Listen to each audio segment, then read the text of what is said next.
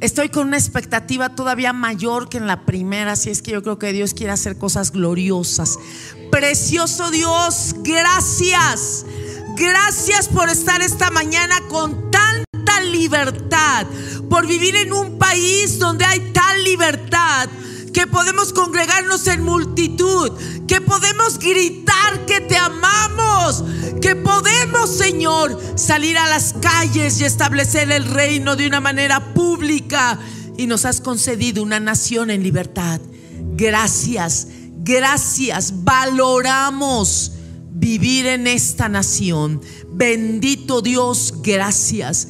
Y Señor, esta mañana, Señor, rogamos que sea tu palabra impartida, no de corazón a corazón, sino al Espíritu, al Espíritu de la iglesia.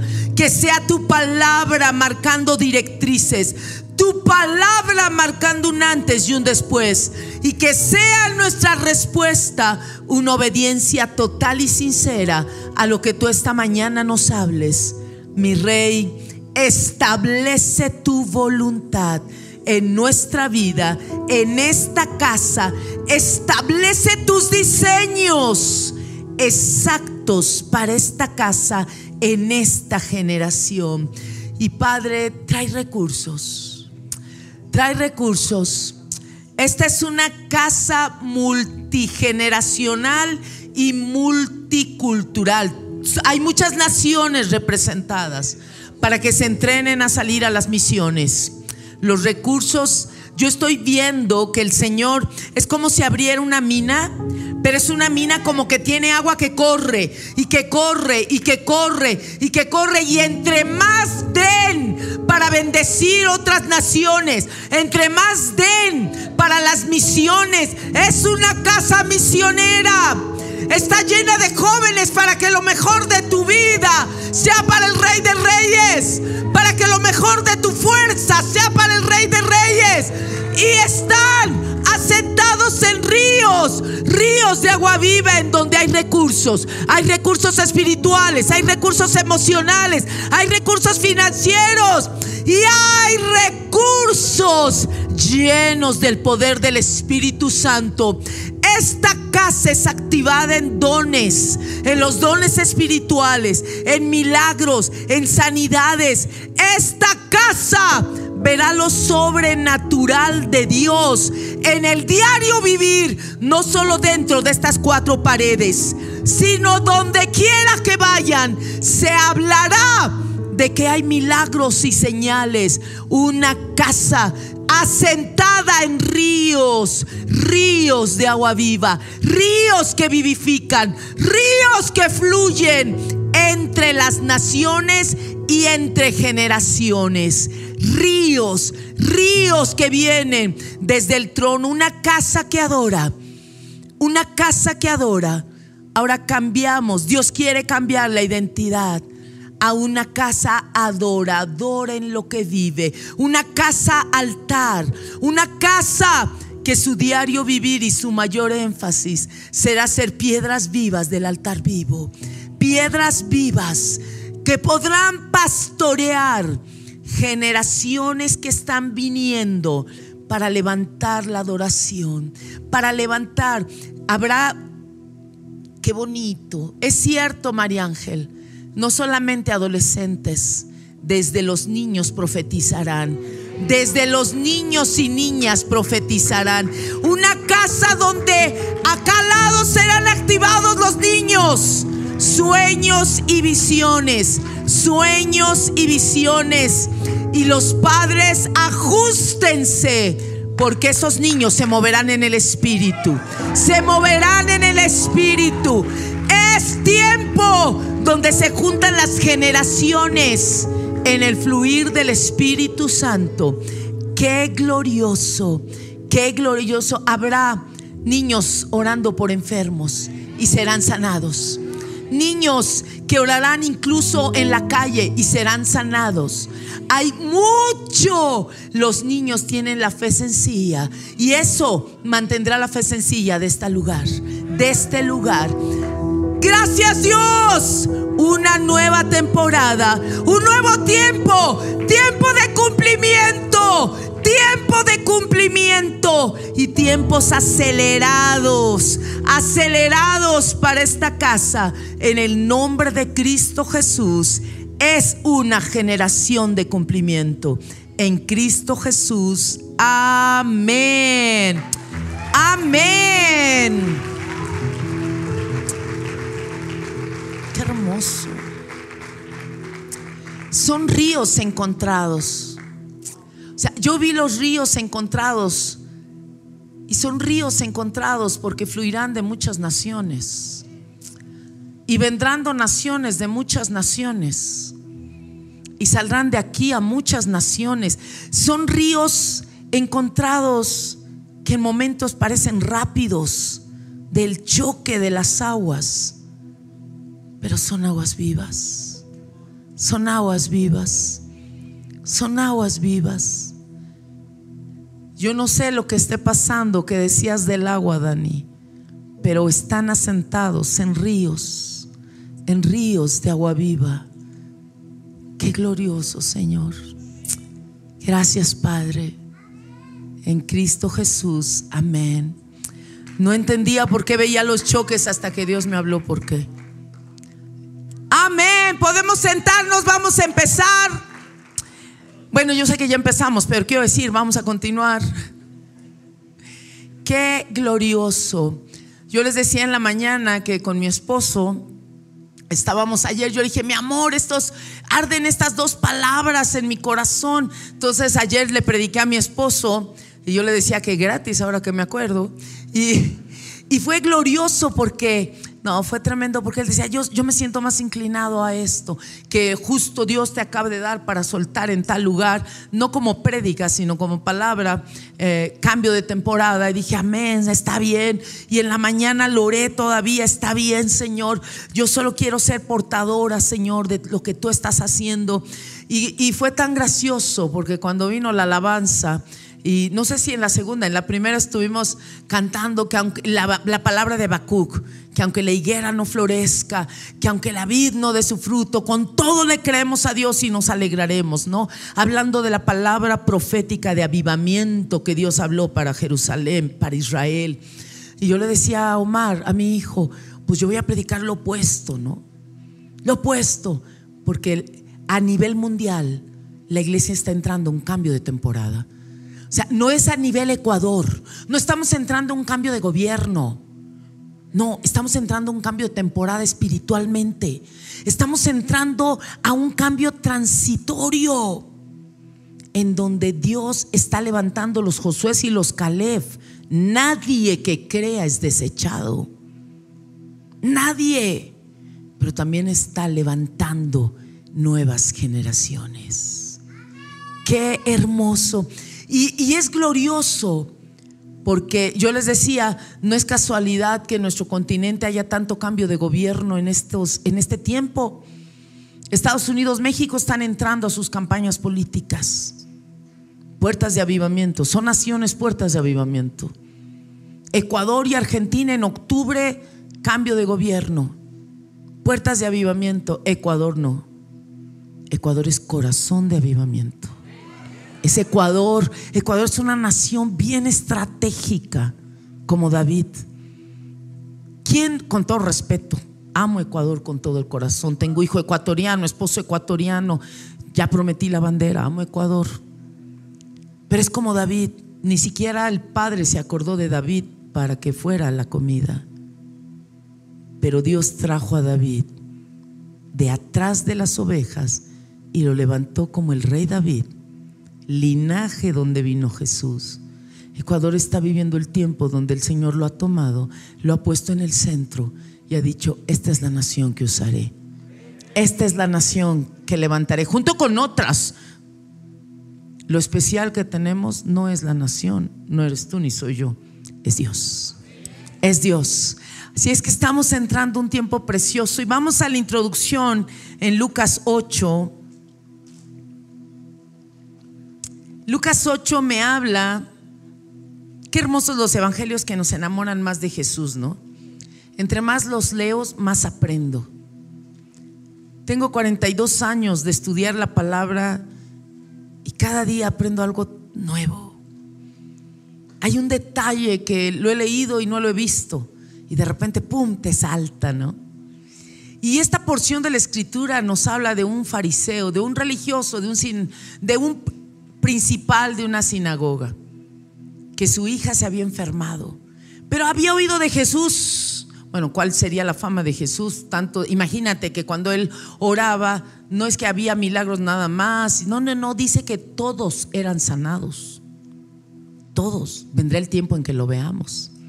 Todos sean sanados. Tremendo, ¿verdad? Y entonces este hombre estaba con un diagnóstico de muerte su hija. Y viene a Jesús. Pero tuvo que romper estructuras porque él era un fariseo, él era un rabino, él era, imagínate ir públicamente hacia un hombre que los fariseos habían rechazado. Pero rompió sus estructuras. ¿Por qué? Porque cuando hay necesidad, haces todo a un lado era la vida de su hija, su única hija. Y en el versículo 41, Lucas 8, 41 dice, entonces vino un varón llamado Jairo, que era principal de la sinagoga, y postrándose a los pies de Jesús, le rogaba que entrara en su casa, porque tenía una hija única como de 12 años que se estaba muriendo, y mientras iba la multitud le oprimía. Imagínate Postrarse lo que significa es que su cuerpo se inclinó hasta el piso y su frente tocó el piso, tocó la tierra. No había alfombra, tierra. Y públicamente lo que estaba haciendo este hombre es reconociendo, eres superior, reconozco tu autoridad. Yo hoy me someto, por favor te ruego, Solo tú puedes salvar a mi hija. Se está muriendo, ven a mi casa. Se está muriendo. Señor, ven a mi casa. Qué desesperación. Por favor, ven. Su hija estaba agonizando, estaba muriendo. Qué tremendo. Y entonces Jesús se movió para ir con él, pero había una multitud que los apretaba. Muchísima gente. Y aparece a escena una mujer que no fue invitada. Bueno, en una multitud no tienen que invitarte. Apareció una mujer que también había oído hablar de Jesús. Una mujer que había dicho en su corazón, si tan solo tocar el borde de su manto, seré sana. ¿Y sabes qué hizo esta mujer? Calladita se fue filtrando por la multitud, sin que nadie se diera cuenta. Se fue apretujando ahí hasta que tocó el manto de Jesús. Y en ese momento Jesús sintió, Pedro, ¿qué onda? ¿Quién me aprieta? Oh, Señor, o sea, estamos en el metro de México a las 5 de la tarde, en la línea más gruesa y aquí ni camina, solito te llevan, Señor. El río de gente te lleva. O sea, ¿quién me apretó? No Estamos en una multitud. Estamos más que sardinas en la lata, todavía ni la abren. O sea, pues no sé, todos. No, porque alguien me tocó con fe. Wow. Yo sé que hoy nos hemos congregado todos pero has venido con fe. Has venido para tocar al maestro. Yo creo que Jairo estaba, qué padre, qué chévere, pero tenemos prisa. ¿Verdad? Y Jesús detuvo todo para investigar. La mujer da testimonio, es sanada de flujo de sangre y el Señor la bendice. Y pasó la peor pesadilla de Jairo llegaron a decirle, versículo 49, Lucas 8, 49, estaba hablando aún Jesús cuando vino una de casa, uno de la casa del principal de la sinagoga, es decirle de Jairo, a decirle, tu hija muerto, no molestes más al maestro. Se acabó la historia para Jairo. Ya se murió. O sea, Sí, el Mesías eh, no sé si sea el Mesías, pero este hombre, este profeta, sanidades, milagros, pero ya se acabó, se murió. No hay esperanza. Yo creo que cuando yo que la mujer tenía 12 años de estar enferma, ¿qué le costaba un par de horas más?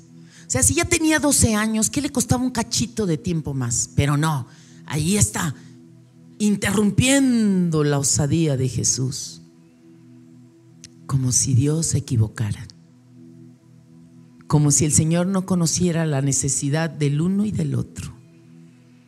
Pero Jesús escucha y le dice lo más hermoso, no temas, solo cree. Qué lindo. ¿Cuál es tu reto de fe? No temas solo cree. Y entonces Jesús va a la casa, dice, entrando en la casa 51, no dejó entrar a nadie consigo, sino a Pedro, a Jacobo y a Juan, y al padre y a la madre de la niña. Qué lindo, ¿no? Sacó a todo mundo, solo los padres, solo tres discípulos cercanos, Pedro, Juan, Jacobo, para entrar a la habitación de la niña. ¿Sabes qué me fascina? Que el diseño no cambia la familia unida. Porque eran papá, mamá y la única hija. El diseño de Dios no cambia tu familia. Ayer me preguntaba un chico, no voy a dar ni nombres ni nada, ¿cómo honrar a mis padres cuando son padres descarriados? Para decir una palabra elegante. No porque lo merecen, porque los principios no son negociables. La familia es el pilar de Dios. La familia es el diseño de Dios. La única manera de vivir un avivamiento tiempo completo es en las familias, es casas, esto que se congregan en los hogares, gloria a Dios, y que prepara tu hogar para que se levanten más casas, más casas. ¿Por qué? Porque ese es un diseño perfecto. En el templo celebramos, en este lugar damos gloria, honra y nos alocamos con el Señor. Miramos los bautismos, Gracias Señor. Nos abrazamos, nos animamos. Es hermosa nuestra coinonía. Aprendemos, pero lo vivo en casa. Lo vivo en casa. Si en tu casa te dicen que hay santidad, créeles. Pero si te lo dicen en la iglesia, pregúntale a tus padres. Pregúntale a tu esposa. Pregúntale a tu esposo. En la familia unida y mira lo que pasó. Todo el mundo se burlaba porque Jesús dijo en el 52, y lloraban todos y hacían lamentación por ella. Pero él dijo, no lloren, no está muerta, sino que duerme. Es que Dios mira lo que, lo que el corazón del Padre. Eh, Jesús miró lo que el corazón del Padre miraba. Y se burlaban de él sabiendo que estaba muerta. ¿Se han burlado porque Dios te dio una promesa y dicen que estás loco? ¿Que estás loca? bienvenido al Club de Locos. Pero que damos testimonio, porque ya se cumplió la palabra. Dice la escritura 54 más, él, Jesús, tomándola de la mano, clamó. Clamar es que pidió con, con voz, con pasión, con grito, que pidió con toda la pasión. Y dijo, muchacha, levántate. Tremendo. Y dice que en ese momento ella volvió a la vida. Esta palabra levántate en griego es la palabra geiro, que literalmente significa resucita, despierta, ponte en tus pies firmes, levántate. Eso fue lo que, esa es la palabra que Jesús dijo. Y en otro de los evangelios, Marcos 5:41, la palabra que ahí sí lo ponen en hebreo, la palabra que dijo que hemos escuchado, talita kumi ¿Qué significa muchacha? Despierta, levántate. Y ella volvió a la vida. ¡Wow! ¡Qué glorioso! Es que ni la muerte detiene un decreto del cielo, ni la muerte retiene la palabra que fue soltada en el cielo, el diseño de Dios. Y sabes, ella volvió a la vida. ¿Qué hizo Jesús antes de declarar Talita Kumi? ¿Qué hizo? Literalmente dice, tomándola de la mano. Qué lindo. Tomándola de la mano. Y después dio la orden. Imposible despertar sin su mano. Imposible vivir si no me tomo de su mano. Esta mañana el Señor extiende su mano. Aférrate a mi mano. ¿Qué significa tomar su mano? Yo les decía en la mañana que Marco y yo tenemos 35 años de casados. La verdad es que por sus ojitos me sigue amando. Sí, ¿no? No, y ha sido una bendición. Con el tiempo de novios tenemos alrededor de 36 años y medio, más menos, que Marco extendió su mano y, y se me declaró. Ahora, las chicas sabemos que cuando nos dicen, ¿quieres ser mi novia? Uno tiene su discurso, ¿verdad? Bueno, este voy a orar y ya, ya saben cómo es esa delicadeza. Pero este loco es de los que arrebata. Y nunca me pidió ser su novia. Me dijo, mira, la verdad es que ya he orado por ti algunos años y quiero un compromiso, ¿no? No, hombre, me pegué tal susto que lloré. Y claro, dije, no, imagínate, le digo, sí, ya era boda. Y, y pues yo no estaba, qué susto, ¿no? Pero Dios tuvo misericordia. Y Marco volvió a extender su mano a los tres meses. Dios vio mi corazoncito y dijo, ay, chica linda, déjate enseño. Cayeron las escamas de mis ojos. Y cuando extendió su brazo y su mano, la tomé. Y en 36 años y cacho, caminamos juntos. A donde él va y voy. Soñamos juntos. Luchamos juntos. Ayunamos juntos. Es tan hermoso. Caminar juntos significa ponte de acuerdo con Dios y a donde Él te lleve, ve. A donde lo que Él tenga para ti, camínalo. Significa como Enoch, caminar tan cerca que el Señor le ahorró el proceso de muerte. ¿Ya para qué? Tanta es la intimidad. Caminar con el Señor es en sus diseños, no en los míos. Tómate de su mano tómate de su mano. Y hay otra porción de la escritura en donde una vez más la palabra insiste, iglesia, levántate. Porque cuando está hablando de mujer, está hablando de la iglesia. Iglesia, despierta, despierta. Y Cantares 2, el libro de Cantares, amo el libro de Cantares. Yo llegué a la conclusión, entre más estudio cantares, llegué a la conclusión que está ahí no para enamorarme de mi esposo, sino para enamorarme del amado, para aprender a disfrutar de su presencia, aprender a diferenciar su aroma, respirar su aliento, mirarme en sus ojos, para aprender a expresar mi romance de amor. Una vez me dijeron, tú sigues en el primer amor. Y dije, no, hombre, está mejor que al principio. Porque entre más lo conozco, más le amo. Porque entre más, entre más estoy con Él, más quiero estar con Él. Y una vida no me basta. Necesito la eternidad completa para amarlo. Para amarlo. Y en Cantares el versículo 8 empieza diciendo, la voz de mi amado, he aquí él viene. Y esta es la primera frase que en todo el mundo se está gritando. Iglesia, ya viene Jesús. Iglesia, levántate porque es tiempo, viene Jesús. Iglesia, la segunda venida es inminente. ¿Cuándo? No sé, pero ya viene. ¿Estás listo? ¿Estás lista? ¿Cómo están tus vestiduras? Si Jesús entra hoy, Santo Dios, qué increíble. ¿Estamos listos? ¿Despiertos?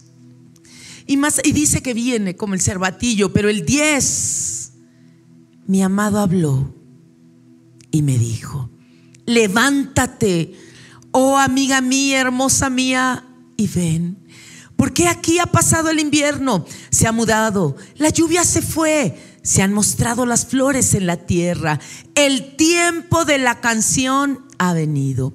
Y en nuestro país se ha oído la voz de la tórtola.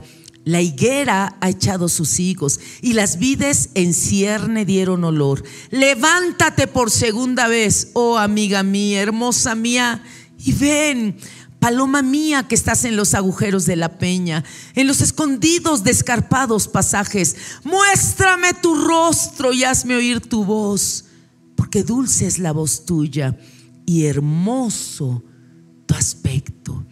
¡Wow! ¿Cuántos de aquí escucha bien?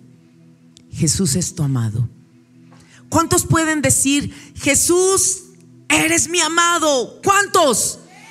Amén, sí. Entonces la palabra es para ti. El amado está hablando.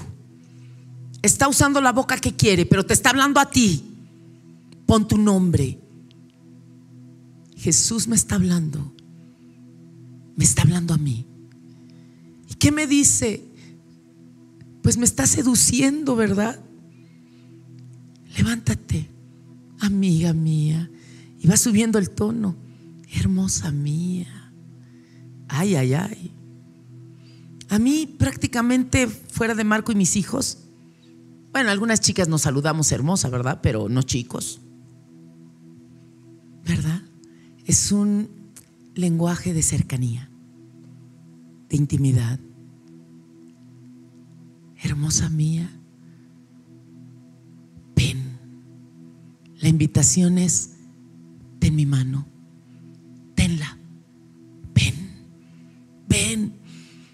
¿A qué me invitas, Señor?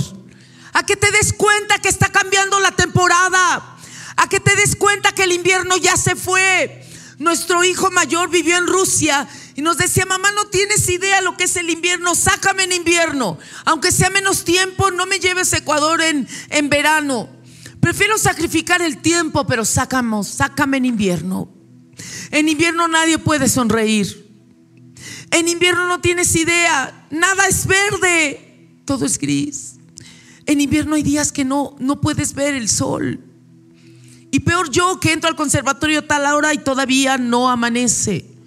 10 de la mañana. Y cuando salgo ya anocheció porque el sol no dura. Mamá, si está fuerte, sácame.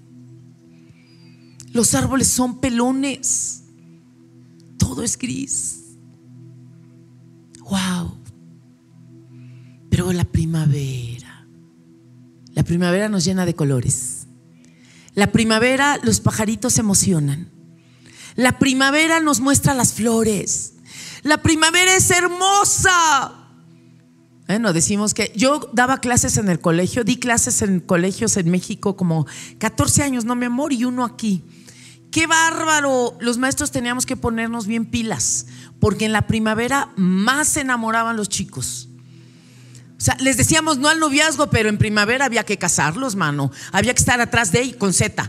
Había que estar con Z, aviso. Había que estar atrás de ellos de que, chico, quieto, recién tienes 13 años.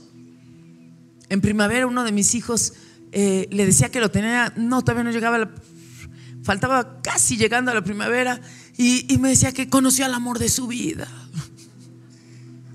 Era un guagua. Y yo, Sí, mi amor. Claro. Siempre he validado las emociones de mis hijos. ¿Por qué? Porque yo también las tuve. ¿A poco crees que no? Las flores preceden al fruto. Y la iglesia estamos floreciendo. Y luego dice el tiempo de la canción en la segunda parte del 12. El tiempo de la canción ha venido y en nuestro país se ha oído la voz de la tórtola. El tiempo de la canción. ¿Qué canción? Una de las palabras antiguas con las que se traduce este mismo versículo, en lugar de canción, dice el tiempo de la poda, o sea, de podar los árboles. ¿Por qué? Porque cuando llegaba la primavera en Israel, los agricultores podaban los árboles porque ya estaba anunciando el fruto tenían que dejar todo listo para tener un buen fruto. Y cantaban de alegría. Los frutos anuncian prosperidad, comida, hay papa en la mesa. Y entonces cortaban. Por eso muchas la traducen tiempo de poda o tiempo de canción. Y se oye la voz de la tórtola. La tórtola es un ave de la familia de las palomas. Y tiene un, es como un icono del amor, los tortolitos. ¿A poco no? ¿Verdad? Y sabes, yo les decía en la mañana, a mí esto me enterneció tanto. Se oye la voz de la tórtola, la tórtola está cantando. ¿Pueden escuchar? Está cantando. Una paloma, símbolo del Espíritu Santo. ¿Y por qué canta el tórtolo la ¿Por qué canta? ¿Sabes qué cantan? ¿Sabes para qué cantan? Para enamorar a su pareja. El amado está cantando. Está cantando para enamorar a la iglesia. Te da la mano y te dice, es que te amo. Y empieza a cantar. ¿No me crees? Sofonías 3:17. Jehová está en medio de ti poderoso. Poderoso. Callará de amor. Ese versículo me, me volvió loca cuando lo leí. Era una chiquitica, muchachita, adolescente. ¿Cómo puede callar de amor el verbo encarnado? ¿Cómo puede callar de amor el Dios Todopoderoso? ¿Cómo puede ser que Dios no encuentre palabras para decirte te amo? Te amo. ¿Cómo puede ser? Y entonces dice que canta, que con cánticos nos rodea. Qué hermoso nos va envolviendo de amor. Este es el tiempo que vive la iglesia. El Espíritu Santo envolviendo a la novia para transformarla en una, en una vestidura resplandeciente y sin mancha que solo se adquiere a través de la intimidad. Qué glorioso. El Espíritu está, la voz del Espíritu Santo está hablando. Qué glorioso. Y luego el 13 dice, la higuera echado sus higos. Cuando la Biblia habla de higuera, habla de Israel. Y cuando habla de vid, habla de nosotros, la iglesia. Y las vides en cierne dieron olor ya olemos a vino nuevo. Olemos a vino, al vino del renuevo. Olemos al buen vino, al vino que atrae para las bodas, al buen vino. La iglesia está lista. Israel también. En la mañana Marco me compartía que se está cumpliendo el tiempo profético para Israel. Acaban de firmar la paz con Arabia, noticia histórica, una paz duradera. Yo decía que no me gustó como lo dijo el primer ministro, pero no nos preguntó, ¿verdad, mi amor? Entonces no pudimos asesorarlo. Pero lo anunciaba. La Biblia dice que cuando esa paz que se proclame duradera con los enemigos se empiece a declarar, que se prepare Israel, porque viene su tiempo y no es precisamente de paz. La palabra profeta. Yo les decía en la mañana, en abril estábamos adorando en X lugar, en, en, un lugar precioso, en un pozo abierto de bendición. Y ahí estábamos con otros intercesores y adoradores. Y de repente Dios habló y dijo, vivimos un tiempo sin tiempo. ¿Qué es eso? Un tiempo sin tiempo en donde ya no es el tiempo cronos, sino el tiempo kairos, donde ya son los eventos proféticos que se están cumpliendo, donde son los eventos que Dios ha anunciado. Tanto el amor de muchos se enfriará, tanto la locura que estamos viendo, antidiseño contra la familia y contra todo, pero en la iglesia estableciéndose el diseño. En la iglesia es cambio de temporada. La iglesia tiene, somos la generación privilegiada, somos una generación de cumplimiento. Somos la generación que quiso ser Elías. Somos la generación que quisieron ser discípulos. Somos la generación que quisieron vivir muchos patriarcas. Y Dios en su infinito amor nos permite ser la generación sin nombre, sin rostro, porque será Cristo el que brille, Cristo el que resplandezca. Somos la generación de cumplimiento la generación de la gran cosecha, la generación donde la gloria postrera será mucho mayor que la que vimos. Si nos pone locos leer los evangelios, no habrá con qué describir lo que viviremos. Ni la muerte retuvo la palabra de Jesús. No habrá ninguna crisis política, ni cambio de gobierno, ni crisis financiera. Ecuador no depende de un gobierno. La palabra fue un decreto del cielo y se cumplirá. Solamente cree y no temas. Yo sigo creyendo la palabra, no me importa lo que pase el 16 de octubre. Porque no llevo un día de orarla. No llevo un día de hablarla más de dos décadas de sembrarla. Y no la hemos escrito en piedras de tabla, ni en piedras de piedra, sino en tablas de carne, tablas, tablas de carne, que es el corazón de la iglesia. Y esa es inquebrantable. La muerte no retuvo el decreto de vida, ninguna crisis retendrá el decreto de avivamiento para nuestra generación lo detendrá. Iglesia, entramos a la nueva temporada. Temporada de ir por los frutos. Temporada de aferrarnos a la mano del Señor, caminar con el Señor y correr a recoger la gran cosecha. ¿Por qué? Porque se van a romper las redes si no corremos.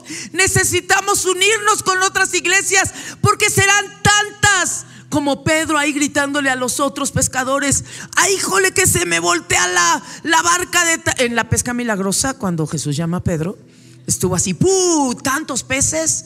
El pobre Pedro no había pescado toda la noche. Y entonces de repente el Señor le dice, al otro lado y Pedro, o sea, tú predicas, yo pescador y aquí no hay nada, pero bueno, en tu palabra. Y viene una pesca tan milagrosa que el Pedro, ayúdenme, es demasiado. Esta casa tendrá que gritar, ayuda. Es demasiado. Ayuda. Necesitamos rápido extendernos. Ayuda. Porque el fruto que se me rompe en las redes, pero no se romperán. Porque ustedes son las redes. No se romperán. Tremendo. Cambio de temporada. Cambio. Y dice una vez más, levántate que ya es primavera, levántate a recoger la cosecha, amiga mía, hermosa mía. Y ven, la intimidad no cambia la actividad, aunque entremos a la cosecha. No se cambia, no es negociable mi tiempo con Dios, aunque hayan miles que se conviertan. Delegaré, pero nunca mi tiempo con Dios.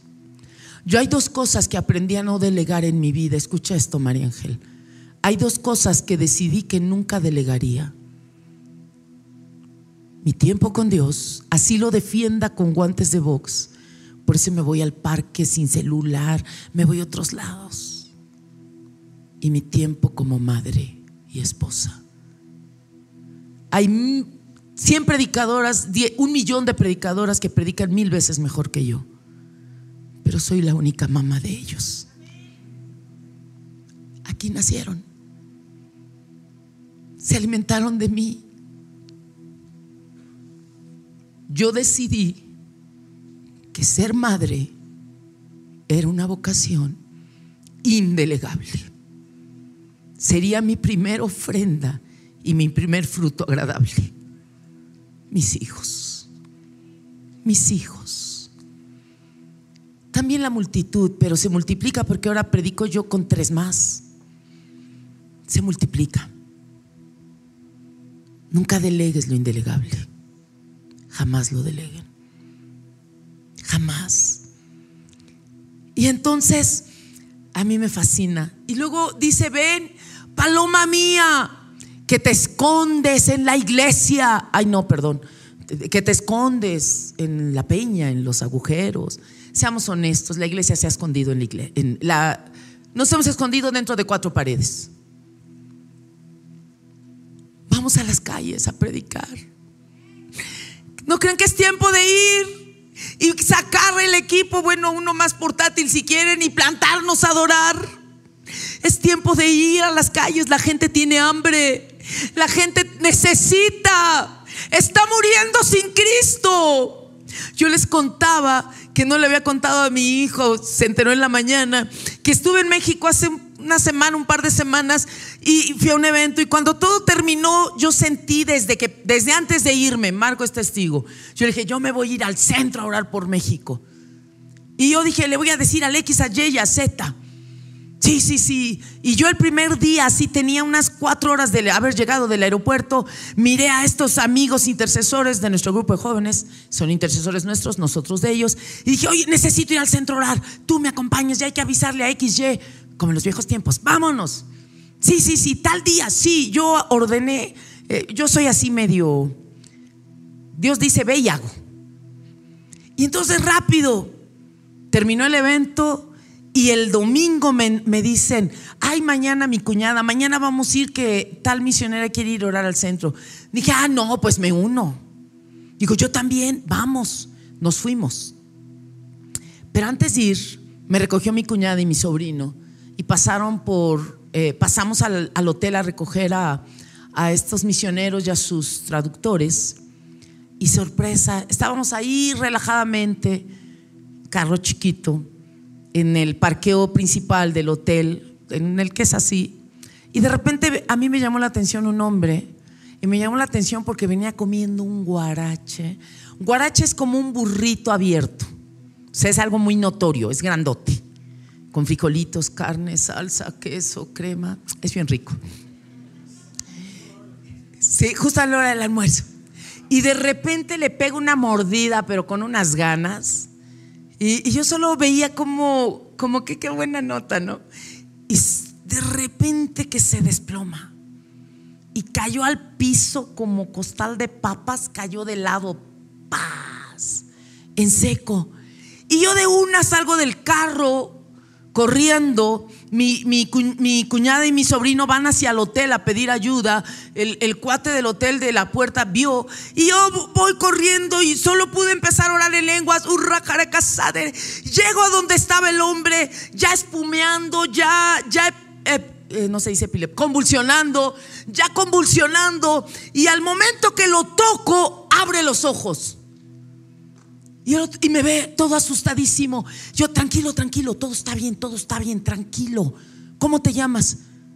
No sé. Tranquilo, tranquilo, todo está bien. Yo solo le repetía, ¿recuerdas tu nombre? No, ¿dónde estoy? ya le expliqué dónde estábamos. Y de repente como que ya cae en cuenta y me dice, siéntame, siéntame para que esté bien. Entonces yo ahí como costal aunque era flaco, pesaba más que qué, y ya medio lo siento y, me da su gafete de epilepsia. Y ya con un documento ya vi que se llamaba Lorenzo. Y él se acordó, Lorenzo Godínez, y me contó y, y de repente miró su comida, su guarache. Pero de verdad, cuando lo vio dijo, mi comidita, mi comida, y empezó a llorar por la comida. Yo dije, tranquilo, pero sabes qué, yo creo que hay tanta gente afuera colapsando, que está llorando, no por comida de guarache, está llorando por comida espiritual. Hay tanta gente que se está desplomando literalmente por las crisis y nadie corre a ellos.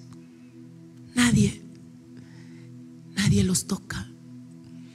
Llegaron los del hotel, nos ayudaron, mi hermano llegó más tarde, todos bajaron ya las misioneras, los traductores, y hicimos una vaca, le ayudamos, en fin, todo. Hasta los del hotel se convirtieron cuando vieron todo. Es tiempo de cosecha. Él se convirtió, Lorenzo es hermano, y lo mandamos de regreso a Oaxaca. Era de allá. Qué tremendo. Yo le preguntaba a Dios, ¿por qué esto nos pasó antes de ir a orar? El Señor me decía, porque la iglesia está tan metida en lo que hace que no ve la necesidad de los que están afuera. Está bien que vayas a orar, pero dale de comer al hambriento. Dale de comer. Qué fuerte. Estamos viviendo un tiempo de cosecha. Estamos viviendo un tiempo glorioso. Ese día nos fuimos a orar. El segundo lugar donde oramos fue el Senado, donde se hacen las leyes. Yo iba caminando y sentí un lugar específico. Doblé mis rodillas y terminé en el piso pidiendo perdón por los pecados de mi nación, por las leyes. Y, yo no me percaté que la otra misionera hizo lo mismo. Y no me percaté que la gente del Senado, de, de los garage, nos vio. Ni me percaté. Y les llamó la atención, pero oyeron todo. Se dio cuenta la otra misionera porque abrió los ojos, se paró y les compartió. ¿Y sabes qué? Aceptaron al Señor. Yo pedí perdón por los pecados que ellos hicieron. Estaban ahí aceptando con lágrimas al Señor. La gente está lista. Pero ¿quién les va a hablar? Si no eres tú. Si no eres tú. ¿Quién le va a decir al anciano antes de morir que hay esperanza? ¿Quién le va a decir a esos niños que están en las esquinas? Ya se nos hizo parte del paisaje. Los lavaparabrisas, los niños, ya ni nos llaman la atención. Tienen hambre de Dios. Tienen hambre de Dios. ¿Sabes? Ha habido tantos escándalos de las noticias de Ecuador pues mayor será la gloria que se publique de lo que aquí pasará. Se hablará de que en las cárceles hay vida. Se hablará de que las cárceles se vacían. Se hablará de que los sicarios se conviertan.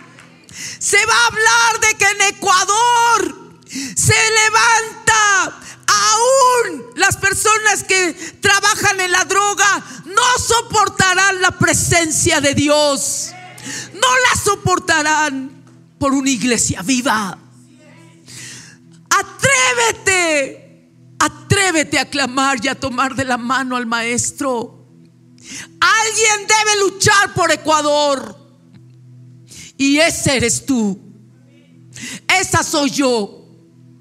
Pero tomémonos de las manos. Tomemos al maestro. Señores, cambio de temporada. Yo, yo no quiero ser espectadora, no sé tú. Yo quiero vivirlo. Yo quiero vivirlo en toda su extensión. Yo no quiero mirar a otros hacer lo que Dios me ha pedido hacer a mí. Es tiempo, tiempo de frutos. Es tiempo, ¿sabes? ¿Sabes qué significa la intimidad? No está, no, no, no tenemos que olvidarla aunque hagamos actividad por la gran cosecha. ¿Sabes qué significa la palabra disfrutar? Disfrutar, ¿sabes cuál es su sentido principal? Que disfrutas el que disfrutas, que la raíz es fruto. Es fruto, disfrutar. Y significa que algo o alguien te produce placer, que es el tiempo, tanto placer como el tiempo del fruto. Y sabes, yo no sé tú, pero pienso disfrutar la presencia de Dios mientras recojo la cosecha. Tiempo de fruto. Tiempo de fruto. ¿Para qué? Isaías 60. Isaías 60 me da la respuesta. Solo dale la vuelta. Llegamos a Isaías 60. Tercera vez. Bueno, si contamos las dos de cantar es cuarta levántate, resplandece, porque ha venido tu luz. Porque la gloria de Dios ha nacido sobre ti. Porque he aquí que tinieblas cubrirán la tierra y obscuridad las naciones. Mas sobre ti amanecerá Jehová y sobre ti será vista su gloria. Y andarán las naciones a tu luz y los reyes al resplandor de tu nacimiento. Iglesia, estamos viviendo el tiempo más glorioso. Mateo 24 dice que en los postreros días se vivirán cosas tan fuertes, epidemias, ya lo entendimos, terremotos tan seguidos, tanta cosa, dolores de parto. Para la iglesia anuncia el nacimiento de su gloria, cambio de temporada, se pondrá oscuro en las naciones para que la iglesia resplandezca, para que la iglesia tenga la esperanza, para que la iglesia lleve vida. Vístete, vístete de la presencia de Dios para resplandecer. Será vista su gloria. ¡Qué gloria! ¡Qué gloria! Juan 17, 22, Jesucristo orando dijo, Padre, la gloria que tú me diste, yo les he dado. ¿Para qué? Para que sean uno. Estamos viviendo el tiempo donde Jesús ve a la iglesia, no ve iglesias, sino a la iglesia. Sabes, la gloria de Dios está, está descendiendo para unirnos. La gloria de Dios está descendiendo para que podamos entender que somos uno, para que podamos caminar luchando por la unidad. ¿Sabes? La cosa más gloriosa es saber que la gran cosecha que viene a nivel continental, a nivel generacional, no hay una iglesia que pueda sostenerla. Será la iglesia de las naciones, será el remanente no será una iglesia la que se llene, serán las iglesias en unidad, en unidad para retener el fruto. Porque es tanto, es tanto que tendremos que hacerlo unidos, que nos daremos cuenta que somos una red, unos con otros, y en una red, ¿qué nudo brilla? ¿Qué nudo sobresale? Ninguno, ninguno. Estamos llegando al tiempo más glorioso que ninguna crisis política, ni mundial, ni económica, ni nacional detendrá. Iglesia está cambiando la temporada. Ha sido dado el decreto de avivamiento, pero en estos últimos tiempos ha sido hablado, hoy es el tiempo. Finalmente está llegando. Estamos llegando al tiempo del cumplimiento, al tiempo glorioso y la invitación es, tómate de su mano, tómate de su mano, despierta, despierta, ya no hay tiempo de dormir. Vamos a orar, pero, pero mira bien, normalmente respondemos al llamado. Y está bien, pero esta vez escúchame bien. Este llamado es para intimar. Jesús extiende su mano y lo que está diciendo es, levántate. Aquí está mi mano. Intimidad. Levántate y ven. Levántate y ven. Está la gran cosecha. Ya no es tiempo de estar en la cama, levántate y ven. Ya no es tiempo de estar entre cuatro paredes, levántate y ven. No es para los jóvenes, pero tampoco para los adultos, es para todos. Estamos llegando al de repente de Joel 2, los niños, los adolescentes, los ancianos. Estamos llegando al tiempo donde los, los niños predicarán, los ancianos profetizarán y predicarán, donde tendremos sueños como parte de la vida. Estamos llegando al tiempo donde el Espíritu Santo está tomando el control, el señorío de la iglesia. Tómate de su mano. Tómate de su mano porque es un cambio de temporada. Tú decides ser parte de lo que Dios va a hacer.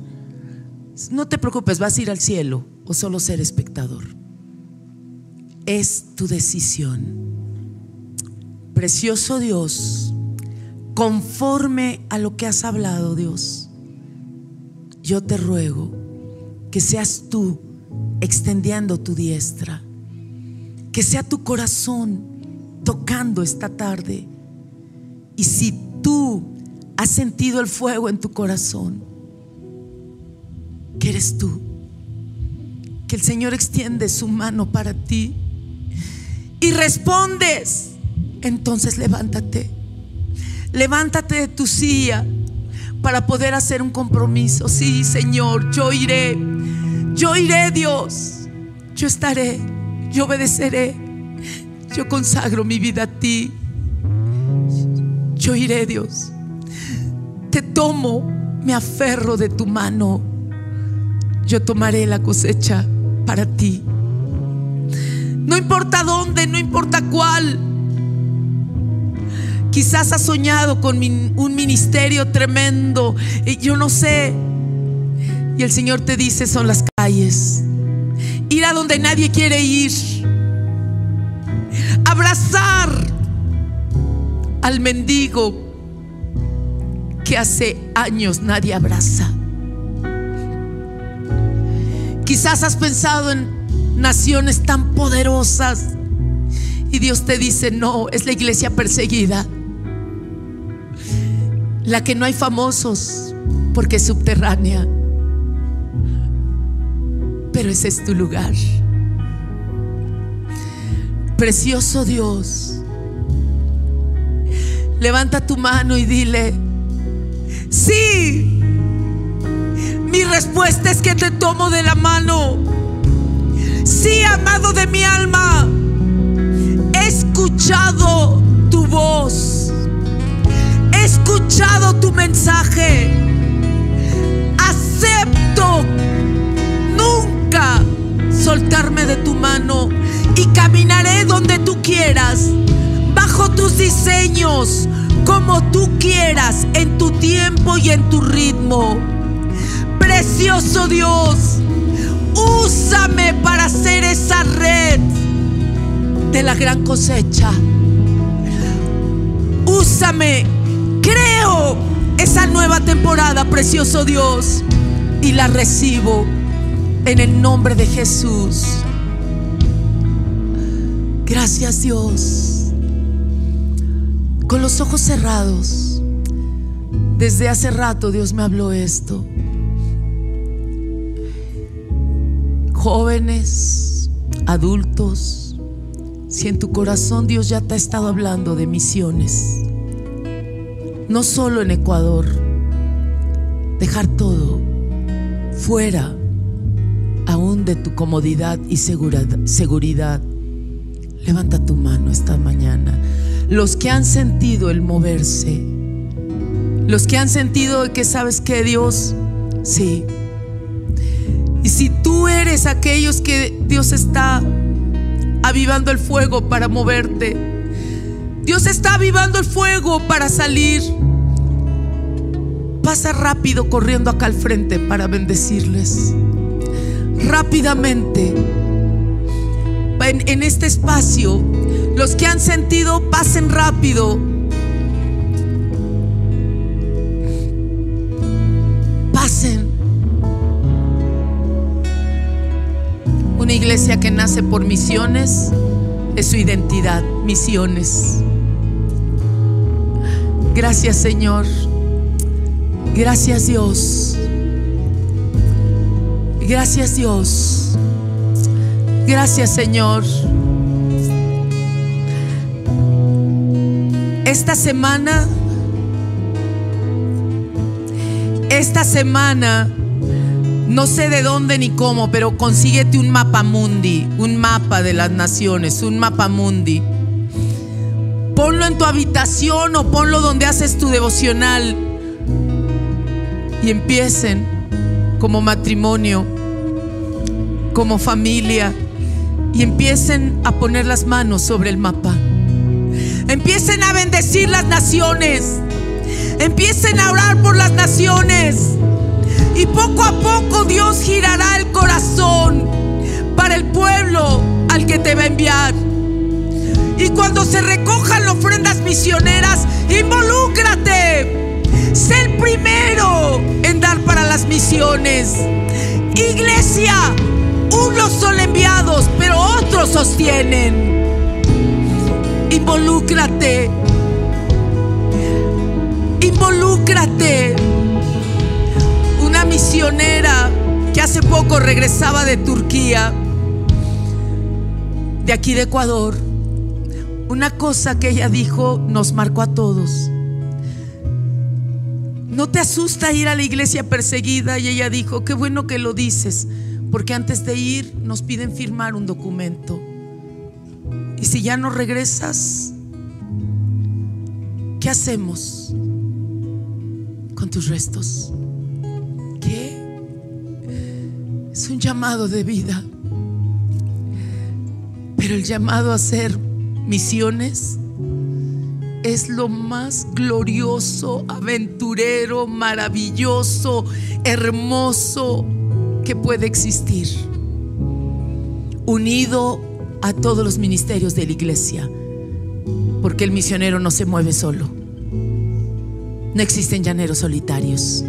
Debe haber una iglesia que te cubra. Debe haber una casa que te bendiga. Debe haber un matrimonio que apueste por ti, que crea en tu llamado. Padre Santo, pon tu corazón, tu mano en tu corazón y dile, Dios, si te puedo servir, aquí estoy. Sin reservas, Dios. No haré condiciones. No haré ningún tipo de trato. Hoy me entrego a ti y me ofrezco como sacrificio vivo para ir a donde quieras que vaya. Ofrezco mi vida, ofrezco mi economía, ofrezco mis talentos, ofrezco hasta mi último aliento para hacer tu voluntad. Padre, yo iré, te tomo de la mano, recogeré la cosecha para ti.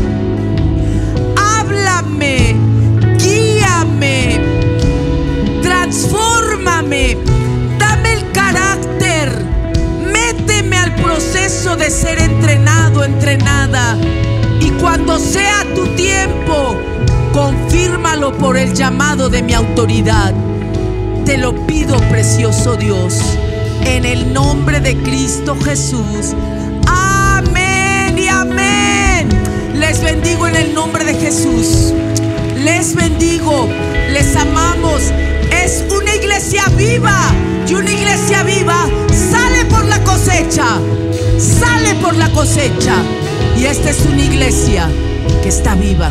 Les bendigo y pueden regresar a su lugar.